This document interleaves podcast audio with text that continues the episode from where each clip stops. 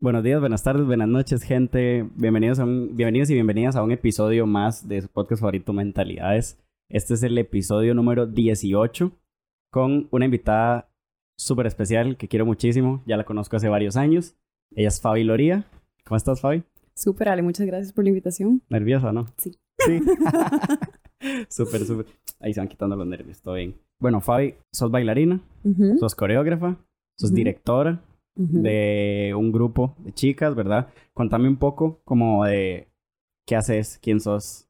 Ok, bueno, yo soy bailarina desde, o empecé a bailar desde los cuatro años. Me hice coreógrafa o empecé en todo esto a los 17 y tengo como cuatro o cinco años ya de tener a Flex and Heels, que es esta plataforma de bailarines profesionales que nos dedicamos como a de trabajar en esto, básicamente hacer chivos y empoderar a chicas a través del movimiento. ¿Qué tuanes, qué tuanes? Fabi, quiero preguntarte, vamos a empezar un poco profundos. Ok, me gusta. Bien, bien. Quiero preguntarte quién fue Fabi en su niñez. Uy. ¿Cuál es la diferencia entre Fabi antes, digamos, y, y Fabi ahora? ¿Por qué vos decís, quiero dedicarme al baile, quiero dedicarme a la danza, quiero... Y, y este estilo tan específico, ¿verdad? Que es el heels y demás. Bueno, fuiste, fuiste a Rusia, bueno, podemos hablar de eso después, pero ¿cómo nace como todo esto? ¿Vos crees que viene como desde Fabi, Fabi, Fabita, Fabi Sí. pequeña? Por supuesto. Sí. Qué duro, nunca me habían preguntado eso. Fabi, pequeña, era una niña muy tímida, le costaba demasiado comunicarse, eh, no tenía amigos, eh, era como la rarita. La rarita. Sí, mi mamá siempre tenía que llevarme a, a presentarme con otros niños. Ella es Fabiola, él es Fulanito, para ver si yo podía hacer amistad. Yo no podía, me costaba un montón. Era muy insegura, no creía en mí misma. O sea, eh, siempre decían foto familiar. Fabiola era la primera que se iba. Desaparecías. Desaparecía, odiaba las fotos, odiaba verme como al espejo, odiaba todo lo que veía. Y por medio del baile ha sido increíble como he logrado conectarme con quien yo realmente quiero ser. Tal vez yo siento que era así de tímida porque nunca sentí que calzaba en ningún lugar. Ok. Sentía que, que no pertenecía a ningún estereotipo. Y em, obviamente de, de familia religiosa. Claro. y salí yo, ¿verdad? Sí. Entonces, eh, fue muy duro y luego a través del movimiento pude conectar mucho con mi sensualidad, que era una parte que yo no tenía cero activa, porque también la sociedad nos dice como, esto no está bien, usted no puede hacer esto si es mujer, o si lo hace es, Te somete a un montón de cosas. ajá. Entonces, básicamente sí, esa era Fabi niña. Fabi niña. Y, de, o sea, como de qué edades estamos hablando. Porque vos empezaste en baile pequeñita. ¿verdad? Pero era ballet. Pero era ballet. era pura técnica y tras de eso, bueno, estaba en una academia que era muy reconocida, pero era tan reconocida porque era bien estricta, ¿verdad? Sí. Entonces era ir nada más a entrenar y en realidad me metieron a- a ballet porque mi sueño era tocar, era ser baterista, No. pero mi mamá dijo, no, se va a hacer, perdón por la palabra, marimacha, Ajá. Y entonces me metió a ballet. Y así comenzó mi vida Qué en el baile. complicado. ¿Cuántos años estuviste en ballet? De los cuatro a los nueve, De los cuatro a los nueve. fue mucho tiempo. Y sí. luego entraste a... Me salí porque me empezaron a pedir esas cosas que paje de peso y que etcétera, etcétera. Ajá. Y yo, no, ¿verdad? Entonces me salí y estuve varios años sin bailar. Siempre me encantó hacer coreografías. Entonces yo era la típica del cole que se, había un lugar que era como una montañita. Entonces yo me iba a la montañita y yo hacía coreografías y en el recreo los que querían venir yo les enseñaba y de todo. Ajá, eso fue toda mi escuela. Qué buena nota. sí. Qué buena nota, Fabi.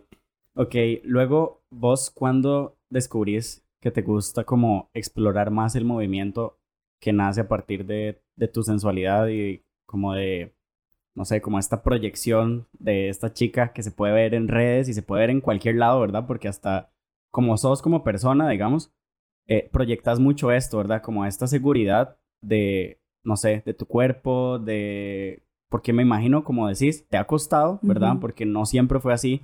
Eh, ¿Cuándo empieza como a cambiar esto? A partir del movimiento. Ok, yo después de intentar estar demasiadas cosas, me metí, no tenés idea, o sea, yo he hecho belly dance por ritmo, gimnasia, de todo. Y no, como no m- me encontraba un lugar, me averigüé cuando tenía como 14 años una academia que se llamaba la academia, de hecho, Ok. no sé si te acuerdas. Este, Eh, y ahí me metí, me acuerdo que empecé en danza urbana y había una clase que se llamaba Jazz Funk, lo daba un chico y era como movimientos como más sexys y todo. Y a mí me entró por curiosidad porque cada vez que yo bailaba, a mí se me olvidaba que no me gustaba lo que estaba viendo en el espejo, sino que lo que yo estaba viendo en el espejo era el reflejo de lo que yo estaba aprendiendo en ese momento. Entonces me gustaba, me empezó a gustar mi proceso, me empezó a gustar mi cambio, empecé a ver obviamente, dije, estaba bailando, veía cambios positivos en mi cuerpo. Entonces me empecé a enamorar de ese proceso. Luego me di cuenta que las chicas con las que yo estaba también se sentían bien ahí. Entonces me empecé a identificar muchísimo con ese ser femenino porque yo decía, ¿cómo me prohibieron por tantos años esto? Sí cómo me decían que sentirse sexy estaba mal, que era ser una sobrada, etcétera, etcétera. ¿Cómo? Y ahí fue donde me enamoré, como a los 14 años, aproximadamente 15. A los 17 yo ya estaba en pole dance. A los 17 estabas... a escondidas. Dos años a escondidas. Porque solo había un, una academia de pole dance en ese momento. Ok. Ajá, se llamaba Provocarte, tras de eso. Wow. Ajá. y yo, era mi sueño. Fabi, has bailado en otros países, ¿verdad? fuiste, fuiste a Argentina también, ¿verdad? fuiste a Argentina, estuviste donde en Los Ángeles, en Rusia. ¿Puedes contarnos un poco como de esas experiencias? Ok. Como de qué ha significado para vos llegar a estos lugares, digamos, y porque te ha ido muy bien, ¿verdad? En estos lugares. Por eh, ¿Qué ha significado para vos como ¿Qué sentís cuando llegas y ves que te va bien, que te reconocen, que te vuelven a ver, que todo el proceso que has tenido, como que tiene sus frutos, ¿verdad? Ok, yo siempre fui muy necia, a mí siempre me ha gustado hacer las cosas bien. Si yo hago algo, tiene que ser bien, si no, mejor no lo hago. Entonces, cuando yo me quise hacer coreógrafa, dije, bueno, la única forma es realmente ir a Los Ángeles y estudiar en serio y luego ya venir y traer información, porque aquí había muy poca. Cuando yo comencé, eran contados con una mano los profesores. Entonces, bueno, me fui a Los Ángeles, me fui durante cuatro años consecutivos, los primeros dos o tres meses de cada año. O sea, yo me iba enero, febrero, marzo, así aproximadamente. Estuviste como un año, como juntando todos los meses de esos cuatro años, ajá, digamos. Exacto. No me podía ir tanto tiempo, ¿verdad? Porque el dinero. ajá, y la visa y toda la trama. Sí, súper complicado. Cuando llegué allá, vieras que yo creo que eso es, es un ejemplo de trust the process. O sea, cuando yo llegué me fue como un trasero. La primera vez que te fuiste. Sí, o sea, la primera vez que me fui, me acuerdo que Mata Estefanina siempre le da oportunidad a mucha gente a salir en los selects, entonces me seleccionó y era mi primera clase en Estados. Había una, una cámara grabando y yo ni siquiera me había dado cuenta. Y yo estaba en el centro. Y yo bailé, terminé de bailar y me fui. Cuando vi que todo el mundo estaba haciendo freestyle y yo, ¿qué están haciendo? Sí. Freestyleando en la cámara. Obviamente. Y fue un ridículo. Y yo nada más salí caminando. O sea, yo me quería morir de la vergüenza, ¿me entendés? Y así fue. Entonces yo empecé a entender cómo era la cosa. Eh, no pegaba ninguna coreografía, me iba como un trasero, o sea, siempre me ponía atrás porque me daba demasiada vergüenza que me vieran porque no pegaba ni un paso. Y así fue durante tres meses. Luego me vine a Costa Rica el segundo año todavía pegaba un poquitito más, pero no me fue bien. Y el tercer año, yo todavía no creía mucho en mí. Y ese tercer año mm, llegué y mm, la profesora me vio y me dijo, ¿puedo hablar un momento con vos? Y era mi profesora favorita de Hills. Y yo le dije, claro, ¿qué pasó? Y me dice, quiero grabar una coreografía con vos. O sea, que un profesor de Los Ángeles te diga eso. ¿Me entendés? O sea, las clases son de 100 personas. ¿Cómo me va a ver a mí?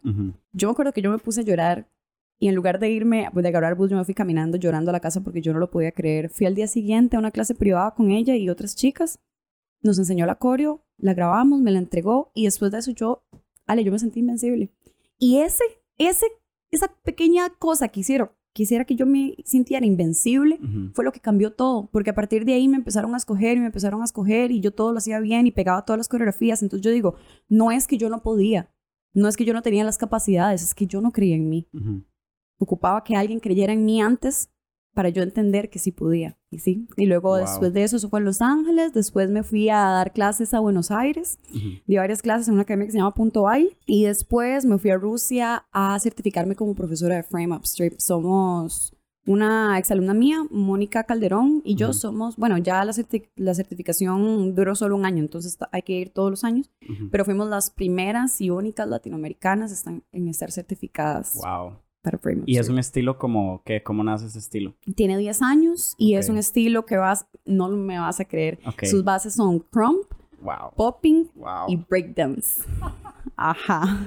Y es O en sea, heels. y es en el- heels, Todo el estilo. Pero es, es un contemporáneo rarísimo y se, se baila con música rara, como oscura y cosas así. Entonces es súper diferente, súper chido. Wow. No es lo que la gente piensa. Aquí todavía hay mucha...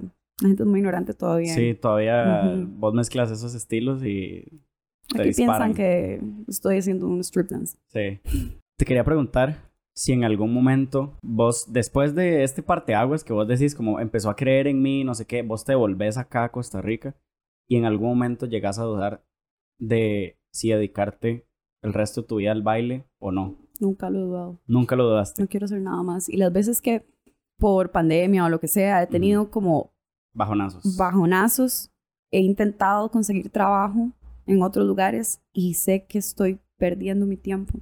Prefiero ganar muchísimo menos y, bueno, en este momento de pandemia, porque la verdad es que a mí me iba muy bien antes y en este momento ya estoy como bien, yo pertenezco al baile definitivamente. ¿Y qué es lo que te hace, qué es lo que te hace, digamos, dar clases? Que yo veo tantas niñas que llegan a mí, que eran esa pequeña Fabi, que fui hace muchos años, con las mismas inseguridades, con los mismos este, miedos, y las he visto tanto cambiar a través del baile, tanto, Ale, no te puedo explicar, o sea, yo he tenido chicas, bueno, porque sabes, yo me dedico mucho como a esta parte de la autoestima, entonces por lo general a mí las chicas que me buscan siempre son como esas chicas que necesitan o salen de una relación tóxica o algo así me dicen, Fabi, necesito tomar clases eh, con vos, Fabi, este, necesito mejorar mi autoestima. Y como yo he visto el cambio de esas chicas, de que antes no me dejaban tomarles una foto y ahora más bien agarran la cámara y se creen súper estrellas, o sea, eso a mí me llena. ¿Qué tuanis? ¿Qué tuanis? ¿Cuál crees vos que es como esa problemática que existe como en la sociedad de que, o sea, ¿qué has sentido vos que tienes como todo este proceso con estas chicas que es como tal vez esos patrones que se repiten, digamos, en ellas que les provocan estas inseguridades? Como, Como, por ejemplo, qué sé yo, que vos digas como de 10 chicas, 8 llegan con una inseguridad porque les dijeron que ok, eran feas o les dijeron que porque tenían tanto peso o porque no tenían tanto peso o porque físicamente o porque no sé. vieras que la mayoría, bueno, hay dos cosas muy grandes, relaciones Ok. y familia. Son cosas que yo me he dado cuenta que destruyen a las chicas, porque obviamente digo, hay chicas que vienen de familias como muy religiosas, que le ponen a la mujer demasiados límites y entonces ellas no, no, no se pueden conocer y cómo vas a amarte si no te conoces. Es que parte del amor propio es saber conocerse, saber qué querés, qué no quiero, qué... Y si una familia no te lo permite, obviamente para vos va a ser muchísimo más difícil. También las relaciones, vos no vas a poder crecer de ningún tipo en ningún ambiente tóxico. Entonces, si estás en una relación donde tu pareja no te permite ser, donde te cela, donde te ofende, donde lo que sea que estas cosas, te vas a quedar estancada. Y obviamente tu autoestima va a bajar y ya no me quiero y vas a depender de esa persona porque tal vez yo no soy lo suficiente y si no lo tengo a él no voy a tener nada. Y cuando logran salir de esas cosas, se convierten en mujeres totalmente diferentes. ¿Cuáles son esas cosas? O sea, ya a partir de aquí que vos identificás como estas cosas, relaciones y familia, ¿cómo vos abarcas esto, digamos, en tus clases? Porque no estamos hablando que sos terapeuta, pero indirectamente cumplís, digamos, una función como de casi terapeuta, indirecta, ¿verdad? Como para crear como ciertos comportamientos a partir de el irse conociendo y el que representa verse en un espejo con tacones, con ropa sexy, con usando, no sé, prendas que siempre he querido usar, pero que en mi casa no me dejan, o Dios guarde me dan así, eh, no sé, mi mamá, mi papá, mis abuelos, o qué sé yo, ¿verdad? Como, ¿qué cosas les decís vos a esas chicas como para que vos vayas notando ese proceso, digamos? O sea, como por dónde empiezas y luego, no, primero como por dónde empiezas. Empiezo sin juzgarlas. Ok. Empiezo dándoles un espacio en donde ellas puedan hacer lo que ellas quieran. Yo siempre les digo, chicas, si ustedes quieren venir en calzón, bienvenidas. Si Ujú. quieren venir en leggings y un suéter, bienvenidas. Ujú. Yo no formo chicas que realmente, o sea, yo no quiero como que sean sexys y que muestren, no, no, no, no, la gente malinterpreta mucho eso. Ujú. O sea, mis clases son un espacio para que ellas puedan descubrirse sin ser juzgadas. Ujú. Entonces, eso es lo primero que yo digo en las clases. O sea, aquí ustedes pueden hacer lo que quieran y la persona que juzgue se va. Entonces, ya al estar en un espacio, sentirte cómodo y todo, empiezo como a explorar un poco el movimiento, caminar, les enseño a, a posarse, us- uso mucho mm, el audiovisual porque a veces ellas no se lo creen. Tengo una anécdota que me pasó hace poco, que es una chica que cuando comenzó conmigo no creía nada, ay, mira qué difícil, Ale, ella, este, le costaba mucho, como una cámara, y ella no sabía qué hacer y se ponía súper nerviosa, y, y hace poco hice una sesión de fotos, y ella llegó y se tomó las fotos y se veía en la cámara y me decía, Fabi, no lo puedo creer que esa sea yo. Yo pensaba que solo las modelos podían hacer esto. No. Sí. Todas podemos ser modelos. O sea, aquí en mis clases no hay un estereotipo. Usted a veces me dice, Fabi, para tus clases tengo que tener cierto peso. No. Aquí nada más tienes que tener ganas de de bailar. es obligatorio que vaya con heels. No, para nada, exacto. Entonces ya las chicas con ese proceso, cuando yo les, les, tomo fotos, les doy oportunidad de tener videos, de irse viendo su proceso, ya se van emocionando. Entonces, y también obviamente trabajamos mucho el cuerpo, o sea, un, yo doy clases de dos horas, los primeros 40 minutos es full workout. ajá. Entonces también ellos van viendo, es, un conjunto de muchas cosas, de sentirse libre, de, de ver mejorías en su cuerpo, de por ejemplo, que hoy no me salió un truco y yo, bueno, soy necia, vamos entonces la próxima. Y si no me sale la próxima, pues la próxima. Entonces ya cuando les va saliendo, ellos se empiezan a emocionar y se empiezan a olvidar como de esa pequeña niña que ellas no querían y se convierten en unas mujeres impresionantes. Unas guerreras. Unas guerreras. Qué tuanis, qué bonito. Y me parece que hay algo que en la sociedad está como cambiando, por dicha, para bien, ¿verdad? Que es esta cuestión y como esta percepción de que, o sea, esta malfrase, digamos, de que la peor enemiga de una mujer es otra mujer, ¿verdad? Total. ¿Cómo vos trabajas eso, digamos, también en las clases o, qué tanto significa, digamos, ese factor de que las mismas chicas se vayan apoyando? Porque yo intentando como empatizar, ¿verdad? Estando en un grupo así y yo veo que otras chicas llegan, no sé, con ciertas prendas y en tacones y demás y yo el primer mes voy con un suéter y no sé qué y no sé cuánto, ¿verdad? Y empiezo a ver como esas interacciones entre las chicas y que todas se aplauden y se apoyan y se gritan, ah, deliciosa y no sé qué, baba, y, y toda esta cuestión. Y por allá el segundo mes, y yo me quito el suéter.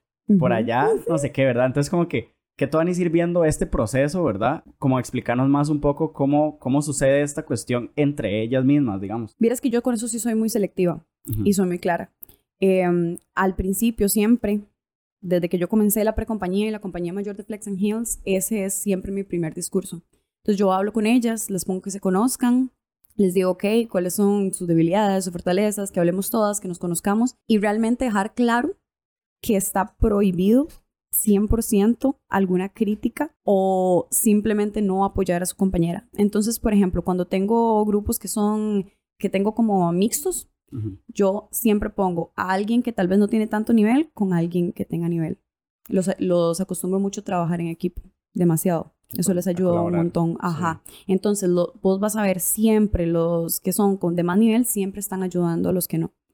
Porque tiene que ser así. Así debería ser. Sí, y vos ves y es un ambiente tan lindo y no digo que no ha pasado porque lastimosamente siempre llega alguien, pero por dicha siempre que llega a una persona que tal vez no calza. No calza. No calza. Sí. Exacto. Entonces es mantener el ambiente limpio y si alguien no quiere ser parte de o no quiere, veo, yo si yo veo que alguien no le aplaude a alguien que está bailando, o sea, yo hablo con esa persona directamente, como, mira, o sea, tenés que apoyar.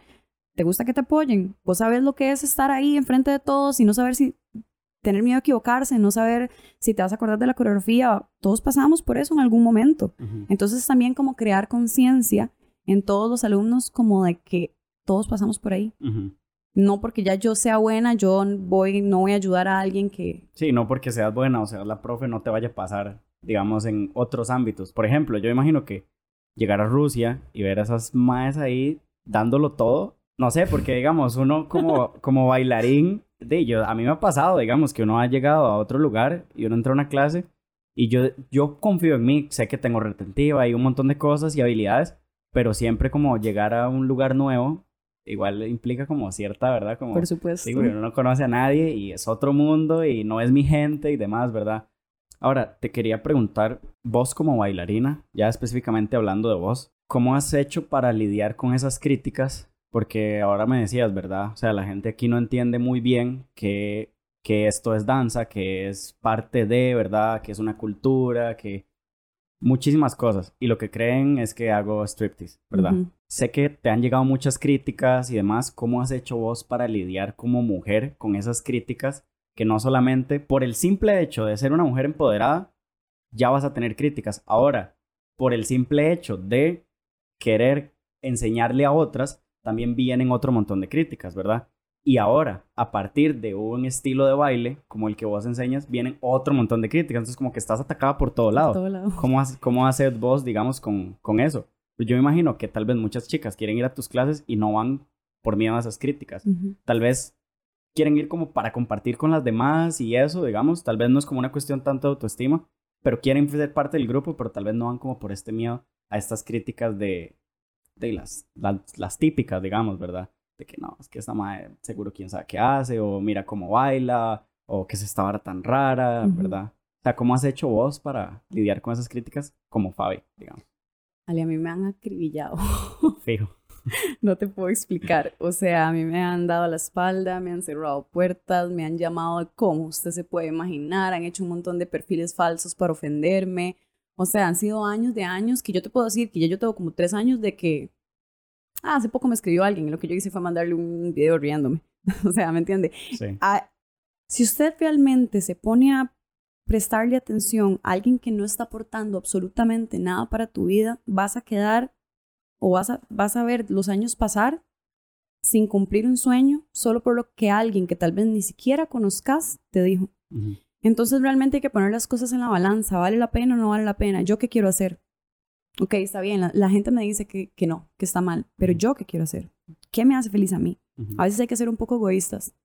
Eso es lo que me ha enseñado la vida. A veces hay que ser un poco egoístas con estas cosas de, ok, está bien, eh, mi mamá tal vez no está feliz con lo que yo estoy haciendo, pero eso me hace feliz a mí o no. ¿Para quién estoy viviendo? ¿Para los demás o estoy viviendo para mí? Al fin y al cabo, ¿quién me paga las cuentas? Absolutamente nadie. Me las pago yo sola. Y si me las pago yo sola, soy independiente, puedo hacer lo que me hace feliz totalmente. Mientras no daña a nadie, no... No, sé, no estamos dañando a nadie, simplemente estamos siendo felices. ¿Me explico? Entonces, eh, también eso va mucho con la madurez, ¿verdad? Yo antes era una niña y cuando me llegaban ese montón de críticas, ale, yo, yo padezco de ansiedad, ataques de pánico y eso me los ponía peor y peor y peor.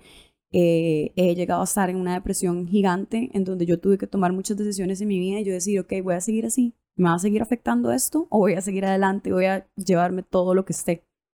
Y ahí fue, yo caí en el hospital y eso me cambió mucho la vida. Después de haber caído en el hospital, casi perder la vida por otros temas, ¿verdad? Eh, yo me prometí nunca más tomarle importancia al comentario de absolutamente nadie, ni siquiera de mi familia.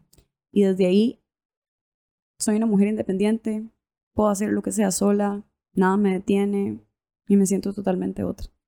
¿Y cómo haces vos para diferenciar cuando una persona llega con cierto interés, pero simplemente una máscara y por detrás, digamos, como llega a intentar acercarse a vos y conocerte y por detrás, no sé, como habla mal de vos y demás? O sea, Ale, como- 100%, vieras que eso me pasa cada rato, pero es que vieras que a mí no me quita el sueño. O sea, si esa persona tiene algún interés conmigo y yo la puedo ayudar, yo la ayudo. O sea, pero tampoco voy a decir como, ah, esta persona me quiere sacar provecho, y se ocupa algo, yo la puedo ayudar, todo está bien, me explico. Todo en esta vida se devuelve. Y sé que hay demasiada gente porque no tenés idea, o sea, es demasiada la gente que llega solo para, porque quieren algo de mí, al final solamente están hablando mierda, pero me ha pasado mucho que esas mismas personas, porque son personas o fueron muchas personas que en algún momento conocí, pasó todo esto y me hicieron esto de llegar a querer algo.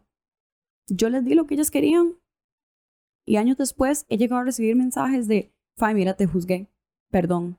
De personas que, que yo ni siquiera esperaba un perdón, me explico, ya yo las había perdonado, que a mí no me importaba. Es que no hay que tomarse las cosas tan en serio, si no te vas a joder la vida. Yo soy un poquito más relax con eso, o sea, yo no me tomo ta- nada tan personal. Quería, bueno, hace poquito estuviste haciendo unas historias, ¿verdad? Te llegaron unas historias, unos comentarios de una chica que estaba hablando de sobre la identidad sexual de las personas y entonces en esas historias vos decías súper indignada, no puedo creer que en pleno 2021 esto esté sucediendo, ¿verdad? Y vos decías, yo soy parte de la comunidad LGTBIQ+. Esto me indigna porque me han llegado historias de amigos que han sufrido demasiado por este tipo de discriminación y demás. Bueno, eso era lo que vos decías en, en las historias. ¿Cómo has tomado vos, digamos, o sea, qué giro le ha dado a tu vida el hecho de que vos, digamos, aceptaras tu identidad sexual y demás? o sea, ya estás hablando de que esas críticas no te importan, digamos, pero ¿cómo ha cambiado tu vida a partir de ahí, digamos? Totalmente. ¿Qué Em, tanta libertad te ha dado el, no sé, aceptar eso en tu vida y mostrarlo como tan genuinamente en redes sociales como te muestra siempre y demás? Vieras que en lugar de darme libertad, más bien me la quitó. ¿Te la quitó? Sí. ¿Por qué? Porque em, esto es una lucha, Ale. Ajá. Y si yo llego, salgo con un hombre de la mano, No te van a decir nada. no me van a decir nada. Pero si me ven con una chica de la mano, vieras qué duro. Porque también no solo es lo que te dicen, eh, ah, a mí me han dicho, ah, marimacha. ¿En serio? Ajá, ajá. No solo eso, sino que también tienden a sexualizarlo mucho. Sí. Entonces ya darle un beso a mi novia, por ejemplo, es que nos sexualicen. Ujú. Entonces ha sido duro, digamos, eh, yo no pude salir del closet durante demasiados años porque yo sé que no tengo demasiados seguidores, pero tengo una comunidad grande y es estar en la mira de muchas personas. Ujú. Entonces no, no solo era salir del closet con mi mamá, Ujú. con mi familia y con mis alumnos, sino también con una comunidad muy grande que tal vez, di, no sé, no pensaba eso o uno no sabe lo que van a decir y todo. Pero como te dije, Ale, a mí nada me importa. o sea, yo ya decidí que yo voy a ser feliz y que yo ya no quiero estar ocultando absolutamente nada. Entonces sí es diferente, digamos, a veces cuando yo veo que estamos en algún eh, lugar peligroso, yo prefiero no darle la mano. Si yo veo que hay como pintas o algo así, yo prefiero como... Y no es justo tampoco, Sí. ¿verdad? Tener que, que no poder darle la mano a mi novia Ujú. Por miedo a que pase algo, porque realmente sí puede pasar. Y con la familia, bueno, imagínate. Imagínate. mi familia es full religiosa, así de que mis abuelos servían en la iglesia y que mi Sí. tía era ahí, no me acuerdo cómo se llaman esos que sirven. Y, di, yo recibí críticas de que me voy a ir al infierno y para, di, para uno escuchar de un familiar decirte, sos una pecadora mortal, te vas al infierno, la verdad es que yo creo que son cosas que me va a costar mucho perdonar. Sí que tal vez vos no sos religiosa, pero, No merecía escucharlo. pero no merecías escucharlo. Y, y sea como sea, no es el hecho de que como tal vez no creas en el infierno, o qué sé yo, digamos, vos digas, pero esa persona con esa frase, o sea, para esa persona esa frase significa lo peor que te puede haber dicho, digamos. Por O sea, supuesto. no se le hubiera ocurrido nada, nada peor que eso. Ujú. ¿Cómo lo afrontaste? Lo dejé ir. Lo dejaste ir. Solamente lo dejé ir. Llegué y dije no más. Borré todos los mensajes, borré todos los comentarios, eliminé gente de mi vida. Y ahí me di cuenta que los que tenían que estar, estaban. Porque si alguien no te acepta como vos sos, váyase de ahí. No importa si es familia, no importa si es amigos, no importa. O sea, vos no tenés, no tenés por qué estar preocupándote estando con alguien que no te va a aceptar porque te vas a sentir juzgado, te vas a sentir menospreciado, te vas a sentir mal. Entonces realmente yo creo que hay que huir, no importa quién sea. Y di, está bien, yo la quiero mucho, es mi familia, es, siempre va a estar ahí, pero yo prefiero estar de lejos porque si no, yo no me meto con tu religión, vos no te metas con mi sexualidad. Ujú, Son decisiones, vos decidiste en una religión. Yo tal vez no decidí esto ujú. di, desde toda la vida, me explico. Sí. Entonces no es una decisión, no tenés por qué juzgarme. Y si es de toda la vida, ¿por qué te costó tanto? O sea, ¿qué fue lo que hizo que, que te costara tanto? La, ¿Como lo mismo de tu familia y demás? ¿O, o cuáles fueron esos factores que, que vos fuiste reteniendo y reteniendo y reteniendo hasta que ya vos... Bueno, primero esto que te dije de, de tener que exponerme a tantas personas, Ajá. ¿verdad? Y más también chicas que yo era como su ejemplo a seguir y que yo no sabía si las iba a defraudar o lo que sea, ¿verdad? Pero un, ah, algo muy importante es que, bueno, yo no soy lesbiana, ¿verdad? Yo soy bisexual. Entonces yo dije, hasta que no llegue alguien que verdaderamente valga la pena, yo no me voy a exponer a todo esto, porque literal fue todo. Yo me tuve que ir de la casa, ¿vale? Yo vivía con mi mamá y ya ahora yo vivo sola y soy independiente. Fue, yo, o sea, yo salí del closet y, fu- y en media pandemia, imagínate. Y sin tener salario, sin tener nada, tuve que irme de la casa, ir a vivir con unos amigos, compartir una casa, cuatro personas, solo para poder estar en paz, porque eso era, yo no estaba en paz, porque era juzgarme y juzgarme. Y, y también la gente cree mucho que, me da mucha risa, la gente cree mucho que uno se hace de la comunidad por pasar mucho tiempo con la comunidad, como si fuera una enfermedad. Entonces eso fue lo que empezó a pasar. Entonces ya no solo me juzgan a mí, me juzgan a mis amigos, juzgan a mis juntas, juzgan a todo, al, al baile que yo hago. Es que seguro usted por bailar se hizo lesbiana. Ujú. o sea, me ¿Cómo? explico. Sí, que no entendí, exacto. pero sí. Sí, no, yo, bueno, hay un episodio eh, del podcast que tuve con, con un primo mío quiero muchísimo, que es psicólogo, donde hablamos precisamente de esto, ¿verdad? De, de diversidad sexual. Y entonces él me decía, es que el concepto de salir del closet ni siquiera debería existir, ¿verdad? O sea, ni siquiera debería existir. ¿Por qué? No debería existir ni siquiera el concepto de... O sea, de- ¿por, por qué vos tenés que ver a alguien y solo pensar que es heterosexual? Porque sí. Ajá, exacto, exacto. Él decía, ni siquiera debería existir. Sería como, de nada, si yo llego un día a mi casa con otro hombre, no debería de, ¿verdad? Tener que llegar y pasar por esto, porque tal vez la gente no lo entiende, pero es una humillación hasta cierto punto. ¿verdad? O sea, y yo como hombre heterosexual, yo nunca tuve que llegar y decirle a mis papás, sentarlos en la mesa, o sea, sentarlos en, las- en la- en el sillón y decirles, hey, soy heterosexual. A ver qué reacción tenían ellos, ¿verdad? es una Entonces, estupidez. no, no tiene sentido, ¿verdad? Ahora, ¿cómo fue el recibimiento, digamos, de tu comunidad y de, y de tus alumnas? De tus alumnos. Vieras que todo el mundo me apoyó, menos mi familia. Mm. lastimosamente. O sea, eh, yo soy una persona muy solitaria, entonces yo no soy de muchos amigos. Yo tengo contados con una mano y me sobran los dedos y Ujú. a mí me gusta mucho como mis cosas en privado.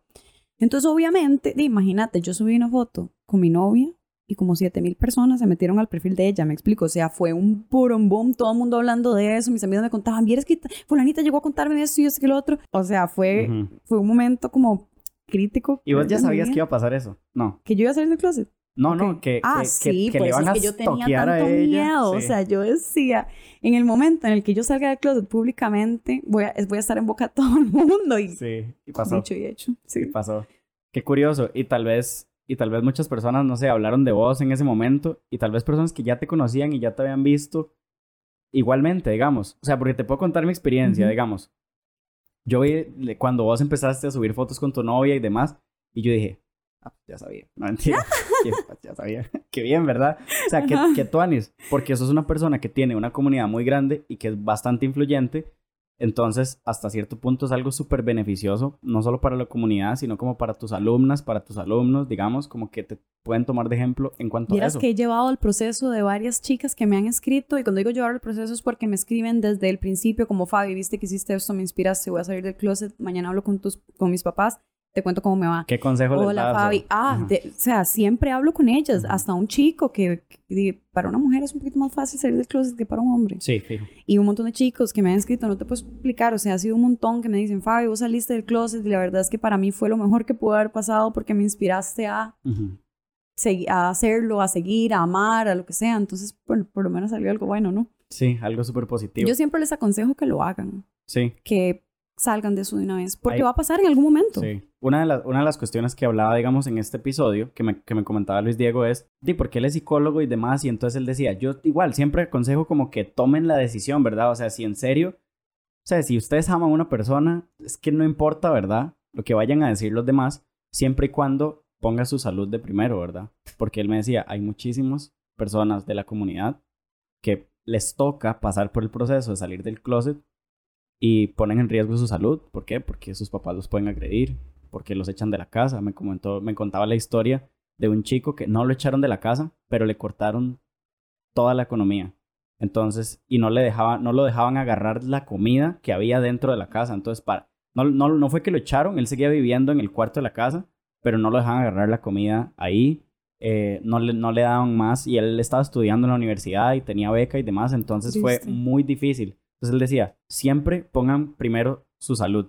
Aunque ustedes sientan que ya no dan más con comentarios homofóbicos y lo que sea en su familia y ustedes estén deseando decirle a su papá, a su mamá, por favor paren esos comentarios. Yo soy yo soy uno de ellos o ellas, ¿verdad? Tienen que ponerse a pensar, ¿verdad? Como, ok, ¿qué pasa si yo paso por el proceso de salirme del closet? ¿Cómo me voy a sentir y cómo van a reaccionar mis papás, ¿verdad? O sea, ¿será que me van a agredir? ¿Será que se van a enojar conmigo, pero igualmente me van a querer? O, o, o estas, o estas, todas estas cosas, ¿verdad? Todas estas variables que, que hay que contemplar. ¿Vos cómo, cómo, cómo lo ves? Que tenés, o sea, sos parte de la comunidad y tenés tantos amigos. ¿Qué cosas te han contado qué, qué pensás vos de todo esto, digamos? Ay, esto me duele tanto porque de, de verdad la mayoría de mis amigos son parte de la comunidad.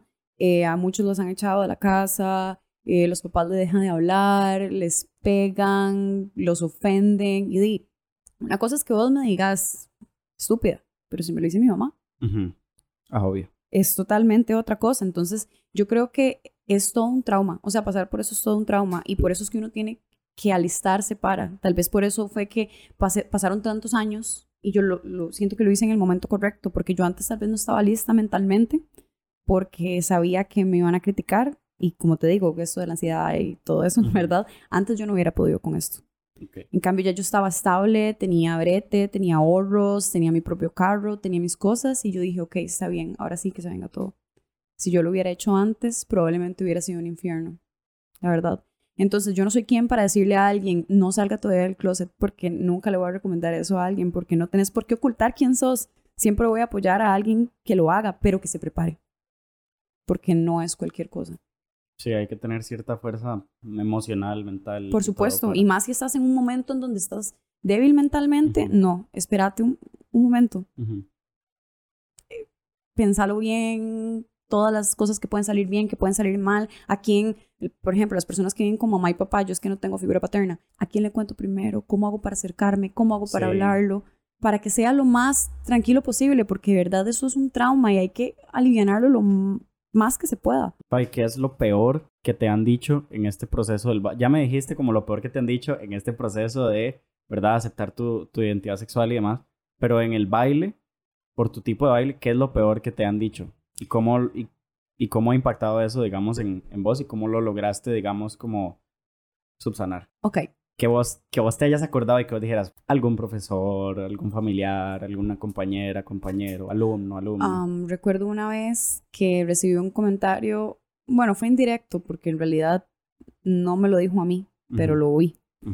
Donde estaban hablando como de mí y dijeron como, es que lo que ella hace no es baile, ella lo que está haciendo es llamando la, atención para prostituirse y punto. Y yo dije, si esta persona piensa que lo que yo hago es fácil, qué ganas de invitarle a una clase mía a ver cómo le va. Porque si piensan que nada más ponerse tacones y verse sexy, no tienen idea del proceso que lleva.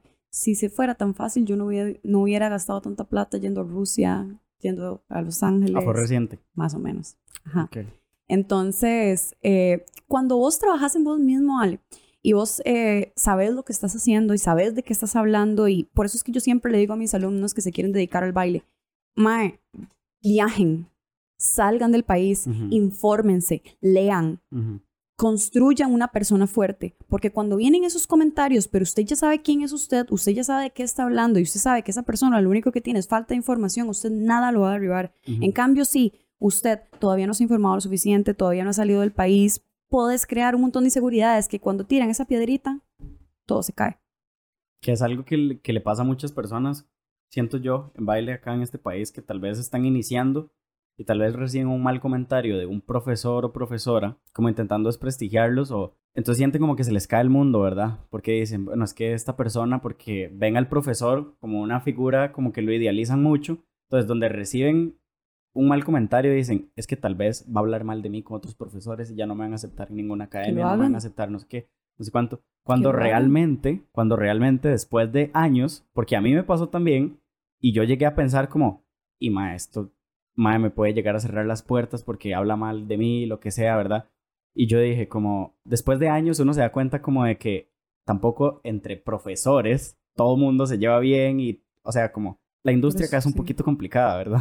Empezando por ahí. ¿Qué le dirías vos a esa chica o ese chico que intentó en algún momento, digamos, bailar y se vio sometido a tantas críticas tan fuertes que no es como que dejó el sueño, pero nada más decidió hacer otra cosa, pero aún ahí siente como esas ganas de dedicarse, o no solamente al baile, ¿verdad? Puede ser cualquier, este podcast lo escucha muchísima gente, puede ser cualquier otra persona. La perseverancia es la clave del éxito, definitivamente. Y mm, siempre que vas a iniciar algo desde cero, tenés que estar dispuesto a comer mierda. Si no estás dispuesto a comer mierda, no te mereces ningún tipo de éxito, definitivamente. Porque en los comienzos siempre son difíciles. Y si una persona quiere saltar de aquí a acá en un solo paso, se va a caer. Nunca lo va a lograr, es imposible. Tiene que ir por la escalera. Entonces, lo que yo creo realmente es que tienen que seguir, me explico, vos empezás un proyecto y si vos seguís y seguís y seguís, por más críticas que vengan y sos necio con lo que vos querás, después de años o meses, depende de cuánto le pongas al proyecto, en algún momento vas a ver resultados. Pero si vos pasan dos, tres, cuatro meses y no ves resultados y lo dejas todo botado, ¿qué pasa con el tiempo que invertiste en esos tres o cuatro meses? Lo estás echando a la basura. En cambio, si vos seguís y seguís y seguís, en algún momento lo vas a lograr, sea como sea. Entonces yo creo que si alguien realmente, porque, a ver, en esta vida usted tiene que despabilarse, usted tiene que morderse. Sí. Hay mucha gente que quiere sus cosas, pero si usted deja la toalla botada, realmente yo creo que es porque no lo querías tanto. Porque yo quería tanto estar en la posición en la que estoy ahorita y poder dedicarme. Ale, yo nunca he trabajado en nada más que no sea baile. Tengo casa propia, tengo carro y tengo dos perros. Ujú. o sea, soy totalmente independiente, no necesito a nadie, a nadie. ¿Me explico? Decía tanto estar en esto que me lo metí en la cabeza desde hace 17, 18, 19, 20, 8 años. hace 8 años yo metí esto en la cabeza y yo dije, yo no voy a descansar hasta hacer mi sueño realidad y aquí estoy contándote esto en este podcast. ¿Ok? Entonces creo que es eso, perseverancia. No importa cuántas veces tienen que caer, ag- agarre sus cosas, levántese y siga. Cada caída te hace más fuerte. Y si no, si estás por un camino y no lo estás logrando, pues vamos por el otro. Y si ese otro no funciona, vamos por el otro. Y si hay que volver a comenzar de nuevo, pues hágalo. Pero no se rinda. ¿Cuántos años tenemos de vida? Ojalá que muchos, ¿verdad? Entonces, realmente vale la pena ser necio, porque también las personas agradecen mucho cuando uno es necio. Cuando yo pensé, empecé con Heels, la comunidad me dio la espalda. Ujú. Ay, ¿qué está haciendo esta ridícula? Poniendo esos tacones, haciendo sus bailes eróticos. Ahora me llaman para talleres. Ahora les gusta lo que hago. Me despidieron en un lugar, ahora me están contratando para que vaya. Entonces, la gente se va a dar cuenta de porque todo esfuerzo tiene recompensa. Entonces, si usted quiere algo, hágalo y no se ponga ninguna excusa. Justamente hoy hice la dinámica, ¿verdad? De que la gente que me sigue y que te conoce nos diera como algunas preguntas y yo a escoger un par para hacerte. Entonces, por acá tengo varias. Ay, ay, ay. Un saludito a Tulsi. que mandó una pregunta muy buena. Qué bárbara. Ahora lo escucha esta vara. ¿Cuál ha sido? Ok, esta viene de parte de Irene MB17. ¿Cuál ha sido el momento más memorable de toda tu carrera como bailarina? certificarme en Rusia. Jamás en la vida pensé que una latina iba a poder ir a Rusia y sacar un título de algo que es autóctono de ellos, me explico, porque ellos son muy celosos con sus, con sus cosas. Claro. Entonces, para mí llegar y demostrarme, porque yo no le estaba mostrando a nadie, yo me estaba mostrando a mí misma que yo podía, porque no tenés idea, yo nunca había tenido tanto miedo como en la fila antes de hacer el examen, porque había una rusa antes de nosotras y la rusa salió llorando porque no había pasado. Y seguía yo. No fue, o sea, la vara no fue como que vos hiciste un taller y al final del taller te dieron el Ah, certificado. no. Tenías que Ay, hacer- Ale, por Dios, usted no sabe. Tienes que hacer todo el proceso y al final un Y examen. al final un examen donde usted tenía que hacer una coreografía, Qué violentas. coreografía a nivel. Rusia, ¿verdad? O sea, acrobacias, eh, verticales, todo ese tipo de cosas. Y después tenías a un jurado de cinco, las cinco mejores bailarinas de frame up de todo Rusia, que eran también las bailarinas de, las profesoras de avanzado del mismo taller que yo recibí, porque eran siete días de clase y el último era el examen. Sí. tenías que bailar y luego hablar con ellas de por qué vos crees que mereces ese título, de quién sos vos y por qué ellas deberían dejarte que vos seas una profesora. Y las no hablaban inglés. No, ¿y qué hiciste? O sea, a ver, según yo, me puse a aprender ruso. No. Como, Mentira, Fabiola. yo me puse a aprender ruso como ocho meses antes de irme. No. Y adivina, lo único que aprendí a decir era Esta ni es muy velociped, que ya fijo ni lo estoy pronunciando bien, pero significa esta no es mi bicicleta. Eso fue lo único que aprendí a decir. No. Imagínate. ¿Y por qué esta no es mi bicicleta? ¿De dónde salió esa frase? De Duolingo, yo no sé.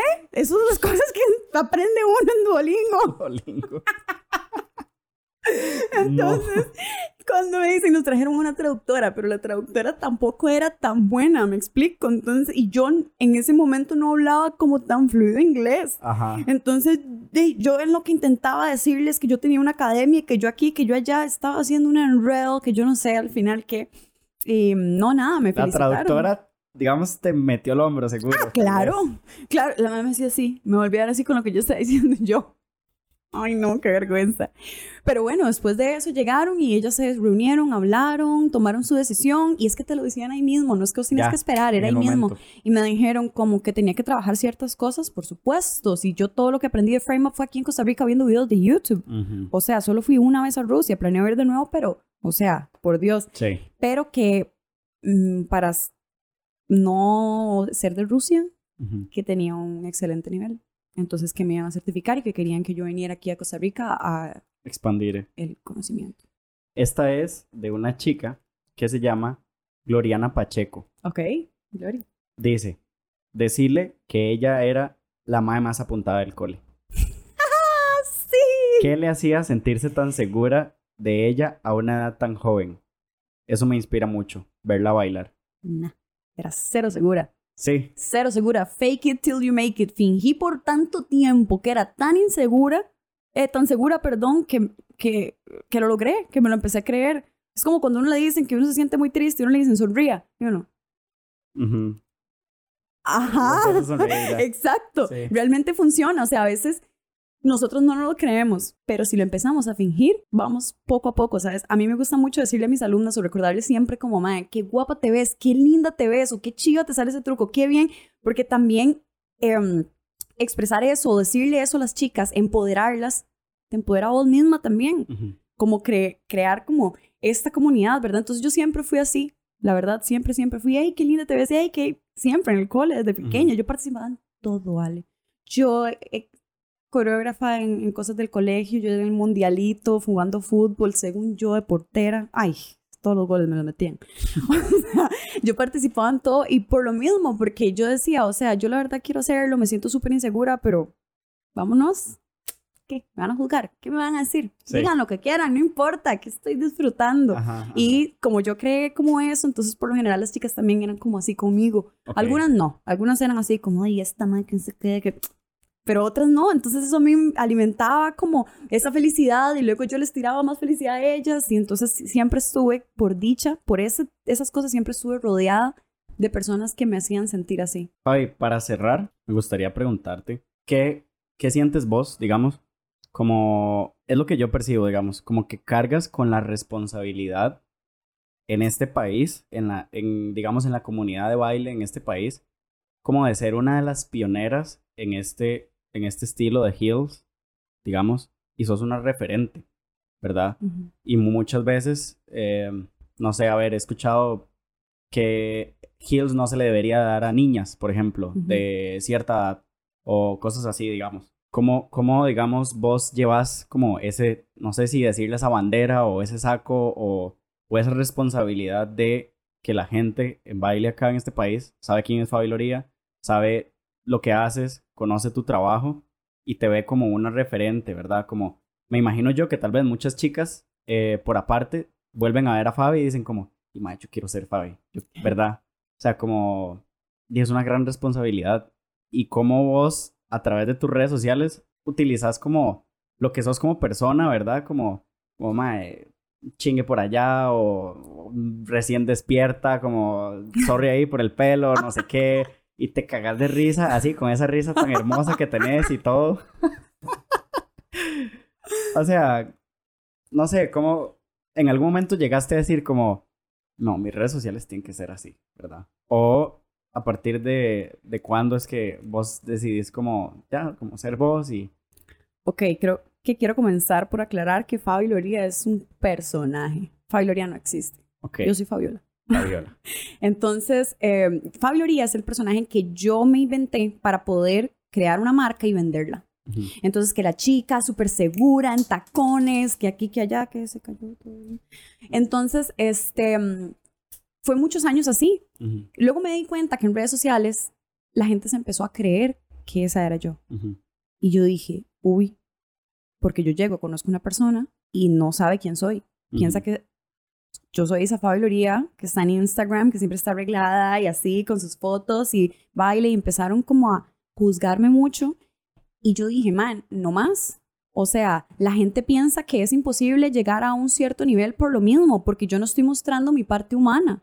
Entonces, a partir de ahí yo dije, no, no más. O sea, sí, está bien, yo voy a cuidar mi trabajo y voy a, voy a hablar por acciones. O sea, que a mí no me... Yo no decir, ay, yo soy muy buena, no. Yo mostrar mi video y decir, ok, este es mi trabajo para que la gente lo vea. Pero también, por otro lado, darle a entender a chicas que yo soy una persona normal, como ellas, con sueños, inseguridades, sin miedos, y defectos, y porque también miras que a uno le empiezan a idolatrar mucho, Ale. Cuando cuando uno empieza a tener muchos seguidores, y eso a veces es algo que a mí no me gusta, a mí no me gusta que me idolatren, no lo soporto. No lo soporto. Ay, es que vos... No, no, ma, soy un humano. ¿Quieres bailar? Vení, te enseño. O sea, no tenés por qué verme como si fuera algo superior porque no lo soy. Simplemente soy una madre que le encanta bailar y que le puso mucho y que ahora le está yendo bien.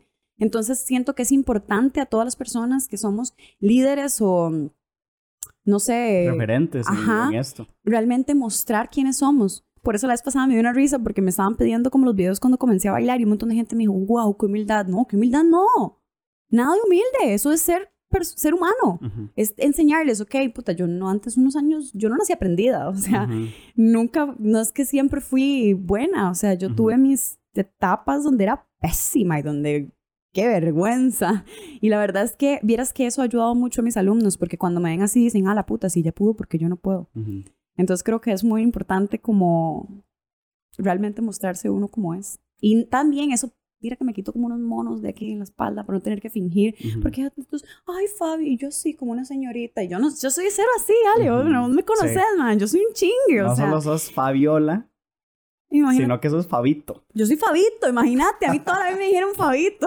o sea, ni siquiera era como Fabita. No, era Fabito. Yo siempre andaba con la gorrilla y, ¡eh, llegué! Y siempre era escandalosa y la que más se reía y la que más hacía chistes. Y yo no quiero perderse esa persona, quien soy yo, solo por este personaje que hago exclusivamente para bailar. Que de hecho, yo no soy esa mujer tan segura que se ve en Instagram. O sea, como te digo, yo cuando bailo hago el personaje y eso me ayuda a, a decir, ¡pum! Aquí se quedó Fabito, ahora vamos con Fabiola.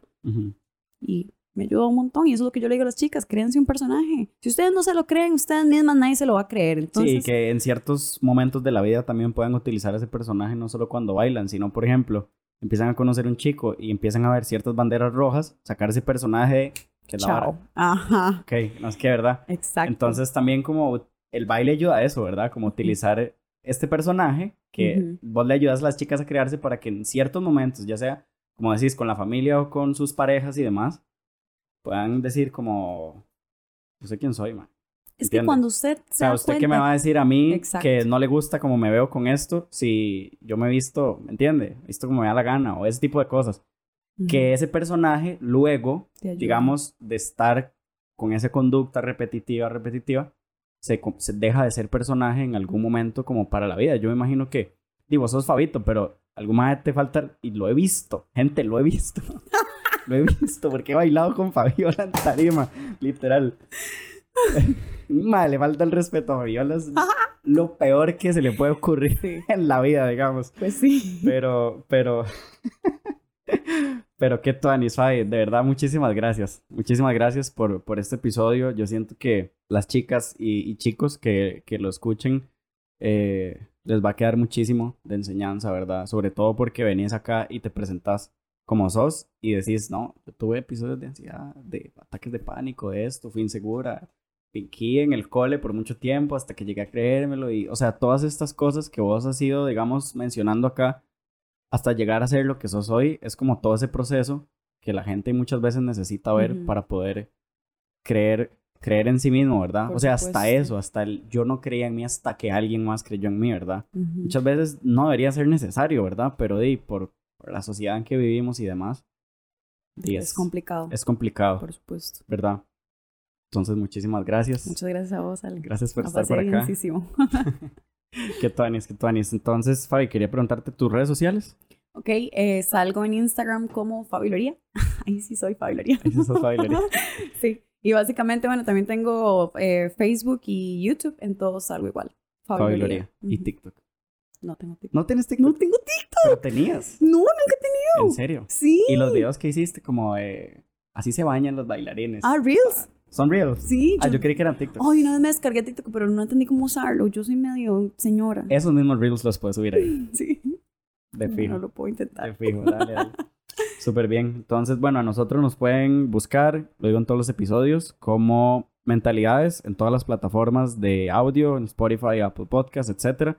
En YouTube, Instagram y TikTok eh, como Alejandro Coto. Ahí van a salir los clips. El episodio entero va a estar en YouTube. Entonces nos serviría demasiado si le dan a todos los botones, like, dislike y todos sirven. Em, y en TikTok también salen como clipsitos de un minuto donde Ok. vos decís... Ya me voy a descargar TikTok. Ajá.